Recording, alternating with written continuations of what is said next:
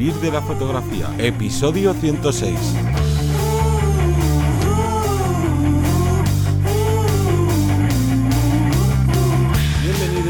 Al podcast que te enseña a vivir de tu pasión, es decir, vivir de la fotografía, donde semana tras semana te traemos todo lo relacionado con el mundo fotográfico como negocio. Ya sabes que todo esto pues es marketing, cómo conseguir clientes, cómo posicionarte en Google y en definitiva ayudarte a lanzar tu negocio fotográfico o si ya lo tienes, pues impulsarlo aún más. Pero antes me voy a presentar, yo soy Johnny Gómez y conmigo y contigo tienes a Teseo Ruiz. Hola, buenas. También te quiero recordar que este podcast forma parte de la Academia de Vivir de la Fotografía, que está en vivirdelafotografía.es, donde encontrarás muchísimos cursos tanto de técnica fotográfica como de marketing para fotografía y funciona como un HBO, como un Netflix. Tú, tú pagas una suscripción de 10 euros al mes y tienes acceso a todos los cursos que ya están en la academia como a los futuros.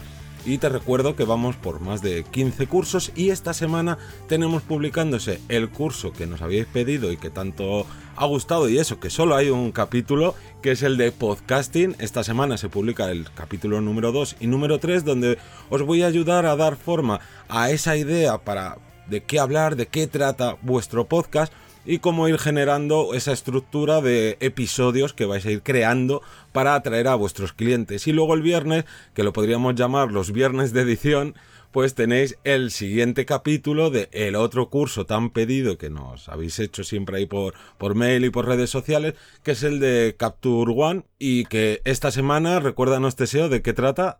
Pues en este caso tenemos la configuración interna y las preferencias, todos estos eh, primeros pasos que tenemos a la hora de dejarlo todo bien configurado para meternos ya en materia. Y más con un, con un programa como Capture One que te deja tanta configuración, es necesario toda esta parte. Pero bueno, ¿de qué trata el podcast que tenemos esta semana? Si habéis leído el título, pues ya lo sabréis, pero son todas las maneras que existen, y repito, todas las maneras que existen de conseguir clientes. ¿Dónde están esos clientes? Que el gran problema es eh, casi todo el mundo que empieza en la fotografía o que lleva años es la falta de clientes. Entonces tenemos que ir a buscar a estos clientes o hacer que estos clientes vengan a nosotros. Y aquí pues siempre se dice lo mismo, que si redes sociales, que si no sé qué. No te preocupes que vamos a desgranar todos. El mejor, sin duda, lo vamos a dejar para el final, para premiar ahí que, estés atento o atenta a, a, todos estos canales y sobre todo porque vamos a hablar de algunos medios, de algunos canales que nunca, yo por lo menos, y mira que llevo años escuchando y leyendo y cosas sobre fotografía, que hay uno que en particular que dentro de la fotografía nunca se ha hablado. No quiere decir que la gente no lo haga, pero yo por lo menos no lo he escuchado. Así que vamos a, lo hemos dividido como en distintos bloques y vamos a empezar con el, el más habitual, el de las redes sociales, para quitárnoslo de encima porque es el típico, es el que todo el mundo conoce y al que todo el mundo va de cabeza. Y ojo, a lo mejor no es el mejor.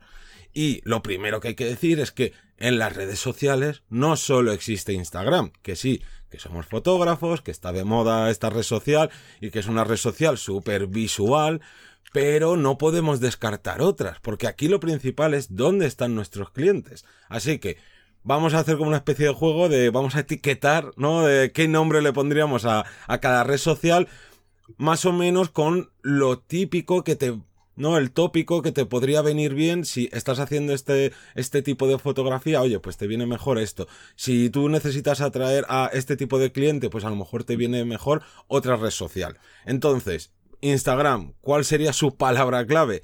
La que está de moda, la que está ahí todo el mundo. Pero ojo, todo el mundo no quiere decir que si te dedicas, por ejemplo, a clientes que son profesionales, eh, van a estar en Instagram, pero a lo mejor no están con un perfil de su empresa o de su negocio. Así que cuidadito con esto porque mucha gente, lo, hemos dicho muchas veces, tiene una burrada y miles y miles de seguidores, pero eso no quiere decir que tengan mucho trabajo. Así que hay que orientarse a la que a la que mejor se adapte a ti. Y luego tendríamos otra que es Twitter, que aquí ya está bastante parejo entre gente que la usa y gente que no la usa dentro de la fotografía, repito, y es que Twitter funciona más si tú o tu contenido que quieras crear en esta red social va más orientado a hablar de la actualidad o hablar o debatir más bien, porque hay que adaptarnos a las reglas de cada, de cada red social. Entonces Twitter se presta mucho a esto. Entonces, si tú tienes un, tu nicho, por ejemplo, es la formación de otros fotógrafos o de aficionados, pues oye, Twitter está genial para estar hablando de las novedades, de cámaras y, y estas cosas, o debatir de, oh, pues mira, esta cámara se calienta, pues esta es mejor, etcétera, etcétera. Pero no solo tenemos estas. ¿Qué, qué nos puedes aportar tú? Pues mira, en este caso yo mm. metería a YouTube, que en mi caso la tengo más que conocida, no solamente respecto al canal, pero al canal propio también. Mm. Y es que YouTube hace años sí que era una plataforma que podía darte una repercusión ya no solo mediática, sino también económica. A día de hoy no sale rentable crear contenido para YouTube, a menos que tengamos millones de visitas y millones de seguidores, pero sí nos vale para crear un entretenimiento que vaya a capturar a esos posibles eh, clientes. Ya sea, imaginaos que por lo que sea vuestra forma de trabajar es en sesiones donde vives la experiencia fotográfica más que en las propias fotografías, ¿no? Es todo lo que englobas porque es un sitio extraordinario, porque te lo preparas, te lo curras, tienes enseñar el making of. Bueno, pues tienes una parte de entretenimiento muy potente que puedes atraer ese, a ese cliente que, se sienta pues, sorprendido por, tu contenido. Además de una parte formativa también, tú puedes mostrar cómo trabajas, puedes estar eh, a lo mejor mm, pues formando ya no solo a otros eh, fotógrafos, sino inclusive, pues eh, imaginaos que sois fotógrafos de, producto, pues a lo mejor con esos tips podéis, a lo mejor de espacios mm, súper característicos de Madrid dónde tomar, dónde comer, dónde tal. Bueno, pues gracias a tu canal de YouTube donde tengas esos espacios característicos, pues puedes hacer que otras empresas quieran tener, en este caso, su espacio en, tu canal y a partir de aquí tú les haces esas fotografías, esos, reportajes y digamos que hay un 50-50, digamos que, que podemos aprovechar a YouTube, repito, no solo con la parte de entretenimiento, que es la principal ahora mismo y la que más llega a mostrarse, sino también la formación. Y como bien has dicho tú antes, no depende del número de gente, me da igual, puedo tener mil, dos mil, tres mil personas que me sigan en YouTube, siempre y cuando sea mi nicho y sean posibles clientes, me da igual tener muchísimas visitas, no, no buscamos viralizar un contenido. Luego también hablaríamos de Facebook. Facebook es, ha sido durante estos últimos meses, casi años, muy denigrada porque es, el, es la, red social. feo. Claro, antiguamente sí era el principal y ahora es la red social que está pensada para un público mayor, como si eso fuera malo, ¿no? Un público de por encima generalmente de los 35 o 40 años y que, bueno, ese público adulto mm, no tiene, no tiene un perfil, no está tan actualizado, no lo mira tanto, no está en las novedades y al contrario, en este caso, pensar que ese público a nivel económico tiene una, solvencia mucho mayor, por lo cual puede ser un público mucho más directo, que se va a dejar un presupuesto inclusive mayor o, o por lo menos que tenga dinero para, para permitirse crear, pues a lo mejor esas sesiones de book o esas sesiones un poco diferentes, a lo mejor más por ocio. Entonces, Facebook, además de las herramientas que tiene, que nos van a dar facilidades de hacer, de sesgar ¿no? el, público, nos permite ese, ese, público adulto, vamos a llamarlo así, pero también hay gente eh, más joven con, con, Facebook, pero digamos que las, que las medias serían esas. Claro, a mí me hace, perdona que te corte, me hace mucha gracia, ¿no? Eso de, nada, esa, la red social de los viejos. Perfecto, vamos a, entonces a Instagram, donde la media de edad es menor, pero donde está llenísimo de gente, eh, digamos, bastante joven y que esa gente que es bastante joven a lo mejor no tiene un trabajo, está estudiando y por tanto no se puede permitir contratar una sesión de fotos de las que tú hagas de retrato, por poner un ejemplo. O sea, que cuidado y que también las empresas también están en Facebook. Y si están en Facebook y tú te dedicas al sector, el que sea, pero que son empresas, tú tienes que estar ahí. Y esto, bueno, ¿ibas a decir algo? No, no, ah. iba, a hilar justo con eso. Pues esto ahora me toca a mí hilar con la red social más denostada de todas, sin dudas, que es LinkedIn. Y volvemos a lo mismo. LinkedIn es una joyita que hay que cuidar, que hay que mimar, porque en LinkedIn es, antiguamente ya no se la conoce tanto así, pero era como la red social de los trabajadores o de los emprendedores, incluso se llegó a decir en sus inicios de, si quieres conseguir trabajo tienes que estar en LinkedIn. Y todas estas frases que se le ponían de coletilla a LinkedIn tienen bastante razón. Y volvemos a lo mismo. Si tú haces fotografía de, uy, perdón, iba a decir deportiva, eh, corporativa, pues muchos de esos gerentes de sitios o empresarios o tal, no van a estar en su perfil público mirando cosas de trabajo, pero sí van a estar en LinkedIn y si tú haces ese tipo de fotografía corporativa, donde debes estar es en LinkedIn. O esto se puede extrapolar a muchísimos tipos de trabajo, hasta deportistas y bueno, de todo. La cosa es que en LinkedIn tenemos un nicho muy grande, porque LinkedIn es muy grande y lo utiliza mucha gente. Otra cosa es que no estamos acostumbrados a utilizarlo, pero eso ya es problema nuestro porque normalmente entendemos las redes sociales como entretenimiento. Y claro, como LinkedIn es entretenimiento, pues no pienso que la parte fotográfica la vaya a llevar a LinkedIn y para nada. Ya estamos viendo que si es trabajo, pues tenemos que estar en LinkedIn. Y luego tendríamos otra de que tampoco se suele hablar mucho, que es Pinterest. Y Pinterest, pues claro, como que funciona de una manera así como un poco rara, sobre todo si no lo has usado nunca, como que no terminas casi de entender cómo va esto de Pinterest. Pero Pinterest tiene eh, bastante viralidad, ¿no? Dentro del segmento que está, que obviamente no es de las tres redes sociales más importantes, pero claro, que una red social no esté entre el top 3 no quiere decir que no haya millones y millones de personas usándola día a día.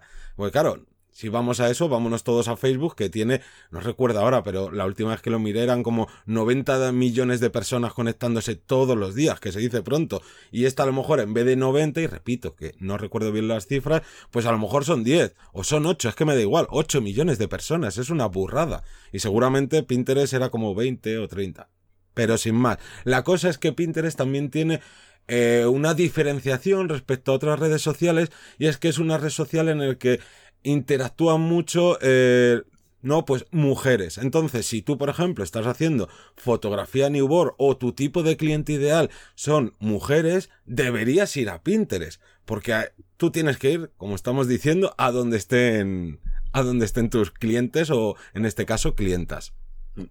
Luego, como otra red social, si Instagram hemos dicho que era, que era ya sigue manteniéndose, pero está a punto de ser la novedad. Tenemos a TikTok, que es otra, otra red social, que ahí sí que se aboga por el entretenimiento puro y duro. De hecho, nosotros podemos aprovecharnos la de, la de veces que me habrán compartido alumnos y alumnas. Eh, pues mira, he visto en TikTok un vídeo de una persona que hacía esta fotografía y te la explica en dos segundos. Mira, si lo hace y aquí está el resultado. ¿Es verdad ese resultado? No, bueno, pues ya están hablando de él, de, ese fotógrafo, ya están intentando copiarle o no, ¿vale? Pero está creando un contenido de un efecto como, como, como eso, wow, ¿no? De que llama la atención, wow, ¿esto cómo se hace? A pesar de que es algo efímero, porque es algo, se consume muy rápido y luego realmente lo terminamos dejando por un lado. Entonces, podemos incluso aprovechar ese contenido si nosotros queremos llamar mucho la atención, queremos viralizar, queremos, pues eso, crearnos eh, un personaje, vamos a llamarlo así, una forma de trabajar diferente y, en este caso, a pesar de que el perfil de, de, nuestro público sea generalmente una edad mucho, mucho menor y a lo mejor a nivel económico no, no podemos abarcar unos precios tan altos, pero sí que podemos jugar con los números, ¿no? Mayor cantidad o incluso se puede sembrar para algún día poder recoger, ¿no? Dentro de unos, de unos años que la gente le pueda sonar tu trabajo a partir de, de, de TikTok. Luego también tendríamos la plataforma de Twitch, que ahora parece igual, que está muy de moda. Hace unos años era algo muy raro, una palabra muy rara, y a día de hoy es una plataforma pensada generalmente para los directos, donde, aunque luego podamos tener otro contenido subido, pero donde tenemos esa, esa ventana o esa puerta a la comunidad, a la gente que nos siga y que nos quiera escuchar, aportar un ratito de nosotros durante, pues, por ejemplo, los fotógrafos que editan para tener una conexión directa. Puede ser que ahora mismo esté pensado más para pues, streamers, para videojuegos, para otro, otros campos, pero poco a poco se va abriendo a ello y yo ya conozco a más de un fotógrafo, ilustrador, diseñador, que están ahí y a lo mejor tienen 100, 200 personas enganchadas y son 200 posibles clientes para cuando yo lance eh, ese curso de lo que sea o a lo mejor podemos estar mostrando cómo, cómo trabajamos en una sesión in situ, si tenemos la posibilidad de, compartir ese vídeo, ¿no? Es muy interesante y depende, repito, de cómo lo queramos vender y depende de nuestro target, podemos abarcar un montón de posibilidades. Sí que es cierto que, repito, está pensado para gente más joven o que, tenga esa posibilidad de conectarse a, a Twitch, que bueno, prácticamente desde cualquier dispositivo ya lo podemos hacer. Luego pasaríamos al siguiente bloque, que es el email marketing, y aquí destacamos dos puntos. Uno es las bases de datos de estos email que puedes haber conseguido de distintas maneras. O sea, incluso se pueden comprar bases de datos que nosotros siempre recomendamos que no lo hagáis porque te puede dar más problemas a la hora de utilizar estas plataformas de email marketing porque si alguien no te ha dado el permiso para tú mandarle ese primer correo, pues claro, ahí ya te puedes meter en, problemas y que vamos, que no, que no hay que hacerlo. Pero lo que sí que podemos hacer es que con todos estos clientes que hemos ido recopilando durante años es segmentar todos estos emails, ir guardándolos todos, ir poniendo este cliente de tal, de tal tipo, nos contrató en tal momento y luego eso vale oro porque como decimos muchas veces, es más fácil que alguien que ya te haya contratado te vuelva a contratar que conseguir un cliente desde cero.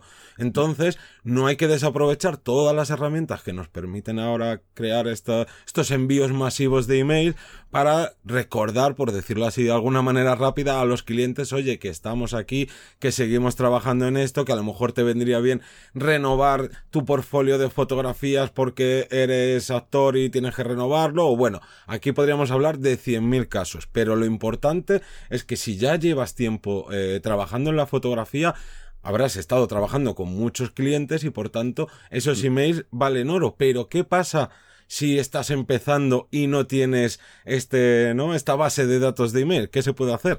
Pues en este caso tendremos que atraer nuevos clientes. ¿Cómo? Creando infoproductos, perdón, que sería contenido que llame la atención y que, oye, yo te doy este contenido si tú me das tu email oye, te doy este contenido si tú me compartes cierta parte de información. Son los famosos, eh, hubo una temporada que eran los famosos libros en PDF, ¿no? Descárgate mi libro con los mi 50 o mi ebook de tal, pero únicamente solo tienes que poner el mail, pero es gratuito, tal. Bueno, gratis hasta cierto punto, claro. Tú estás teniendo tu, email para que te lo manden y tengan ya tu, tu contacto si quieren mantenerte pues informado de todas las novedades, de las ofertas, de todo esto. Entonces, nosotros podemos crear, repito, ese producto para atraer a esos nuevos clientes y que, que nos den su contenido, en este caso su, email.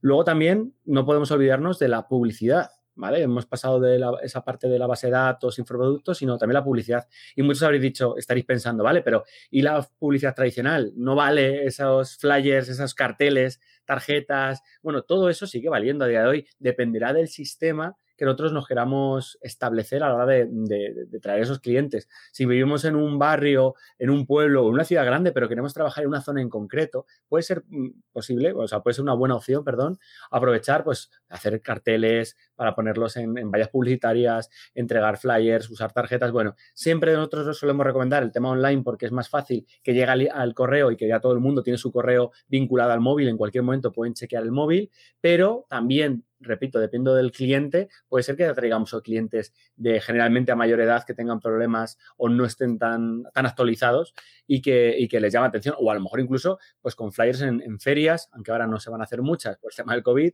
pero sí que es cierto que podemos aprovecharnos de ese, de ese, ese one-to-one, ese trato directo para, para coger, captar al posible cliente. Claro, yo aquí siempre pongo un ejemplo me parece muy gráfico y es que si tú haces fotografía de mascotas, oye, pues poner un cartel de que eres fotógrafa de mascotas en, en las distintos, o en uno o en muchos eh, veterinarios, Oye, pues qué mejor si es que ahí es donde están tus clientes. Gente que tiene mascota y que los lleva al médico porque a la mínima que se encuentran mal, pues es que son tus clientes ideales. Y aquí podemos tirar perfectamente de lo que decías tú, de esta publicidad más tradicional. Pero claro, luego tenemos la parte de la publicidad online. Y claro, esta cuesta un poquito más, porque al final dices, bueno, siempre pues está bien tener unas tarjetas, hacer unos flyers, un cartel, porque claro, resulta muy barato, no, no te gastas prácticamente nada. En cambio, la publicidad online, como no hay límite, ¿no? Te puedes gastar desde, desde 3 euros hasta 3.000 euros en un día o al mes o 30.000 euros. Y claro, esto ya es como duele un poquito más, pero pensar que es que toda la persona que monta un negocio, sea de lo que sea, necesita invertir. Y no nos duele nunca nada invertir en equipo y no, no, me voy a comprar esta cámara, cuesta 4.000 euros y cada objetivo cuesta 3.000 euros, pero me da igual porque mi trabajo se lo merece, mis clientes se lo merecen.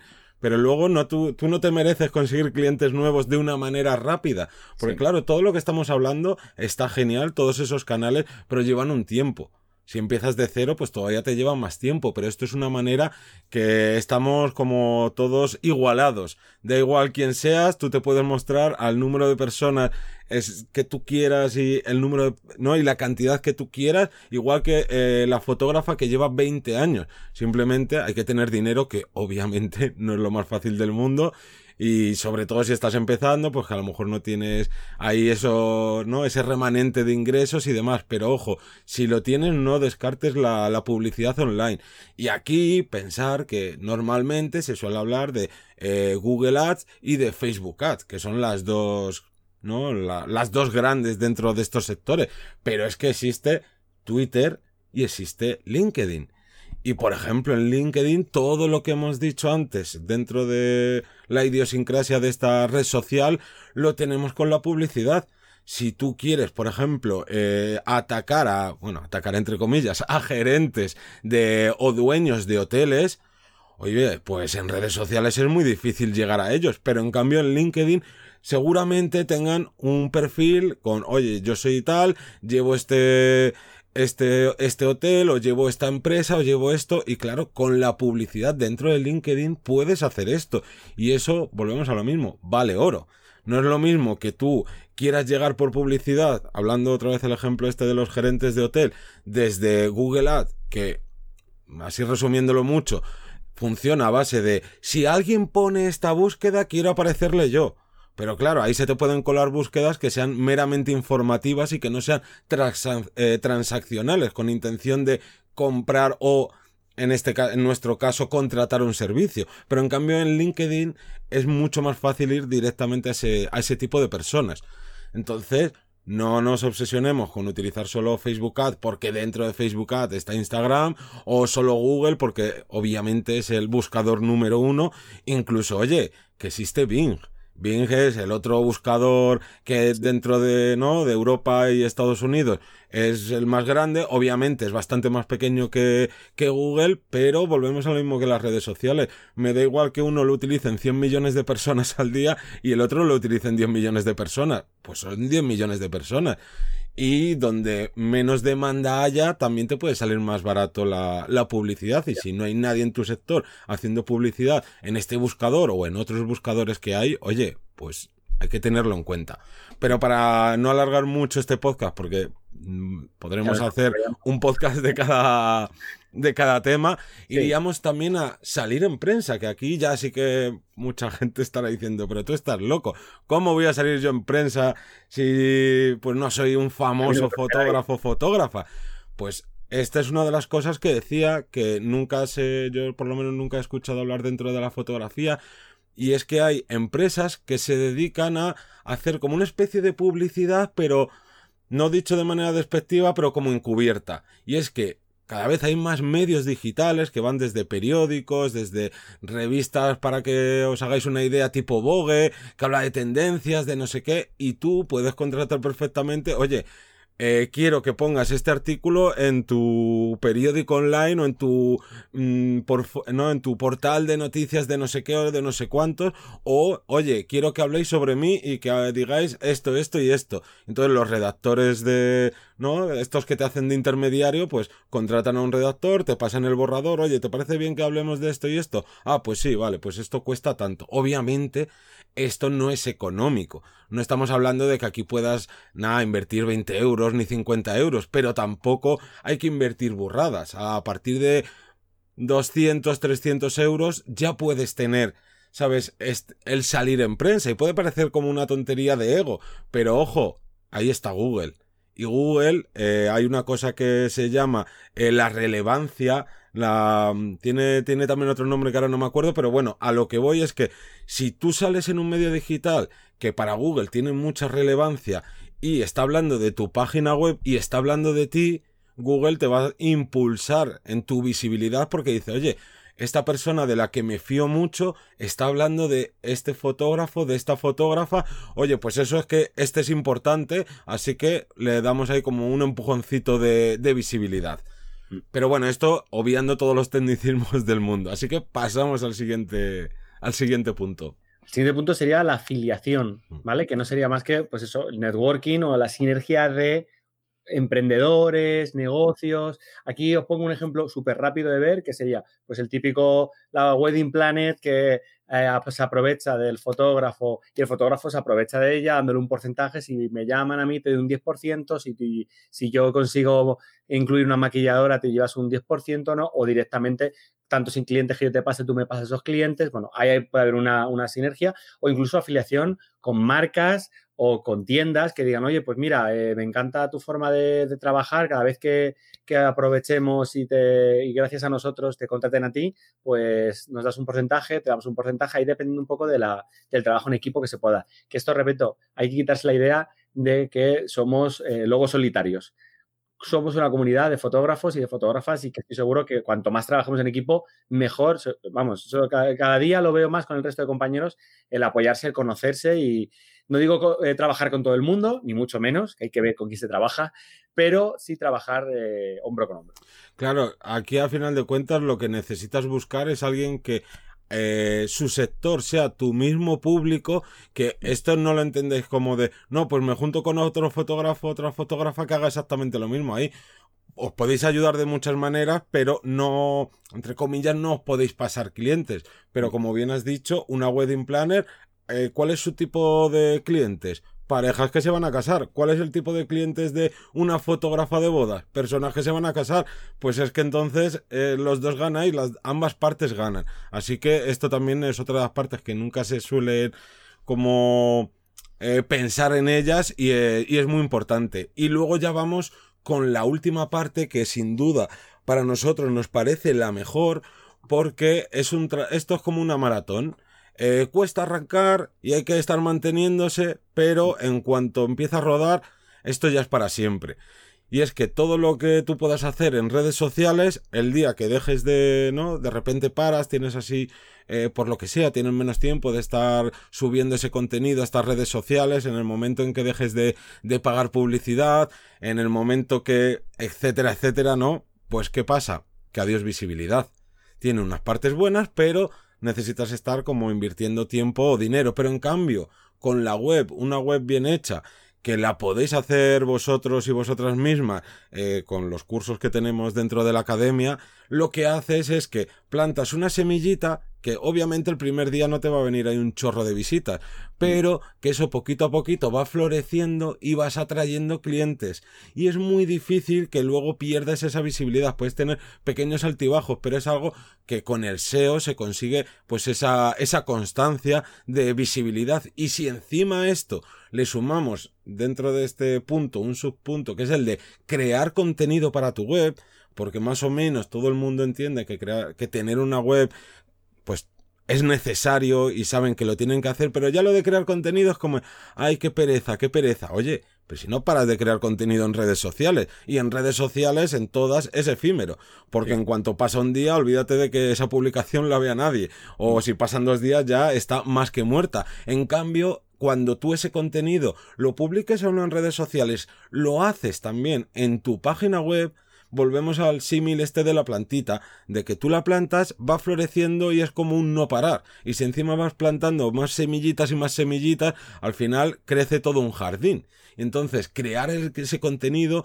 es indispensable que lo hagas en tu página web. Y si haces eh, vídeos en YouTube, si haces, no sé, cosas de estas, públicalas también en tu web. Si es que tu web es tuya, tú no eres dueño de YouTube y ya sabemos lo que nos pasa, no en YouTube, sino en todos los sitios, que a veces cuando empezamos o cuando empieza más bien esa plataforma, te da más visibilidad y según va teniendo más fama, más fama, tu visibilidad va en picado porque claro, tiene que mostrar a todo el mundo y es normal. Pero aquí tenemos como tres ramas, ¿no? De para crear este contenido.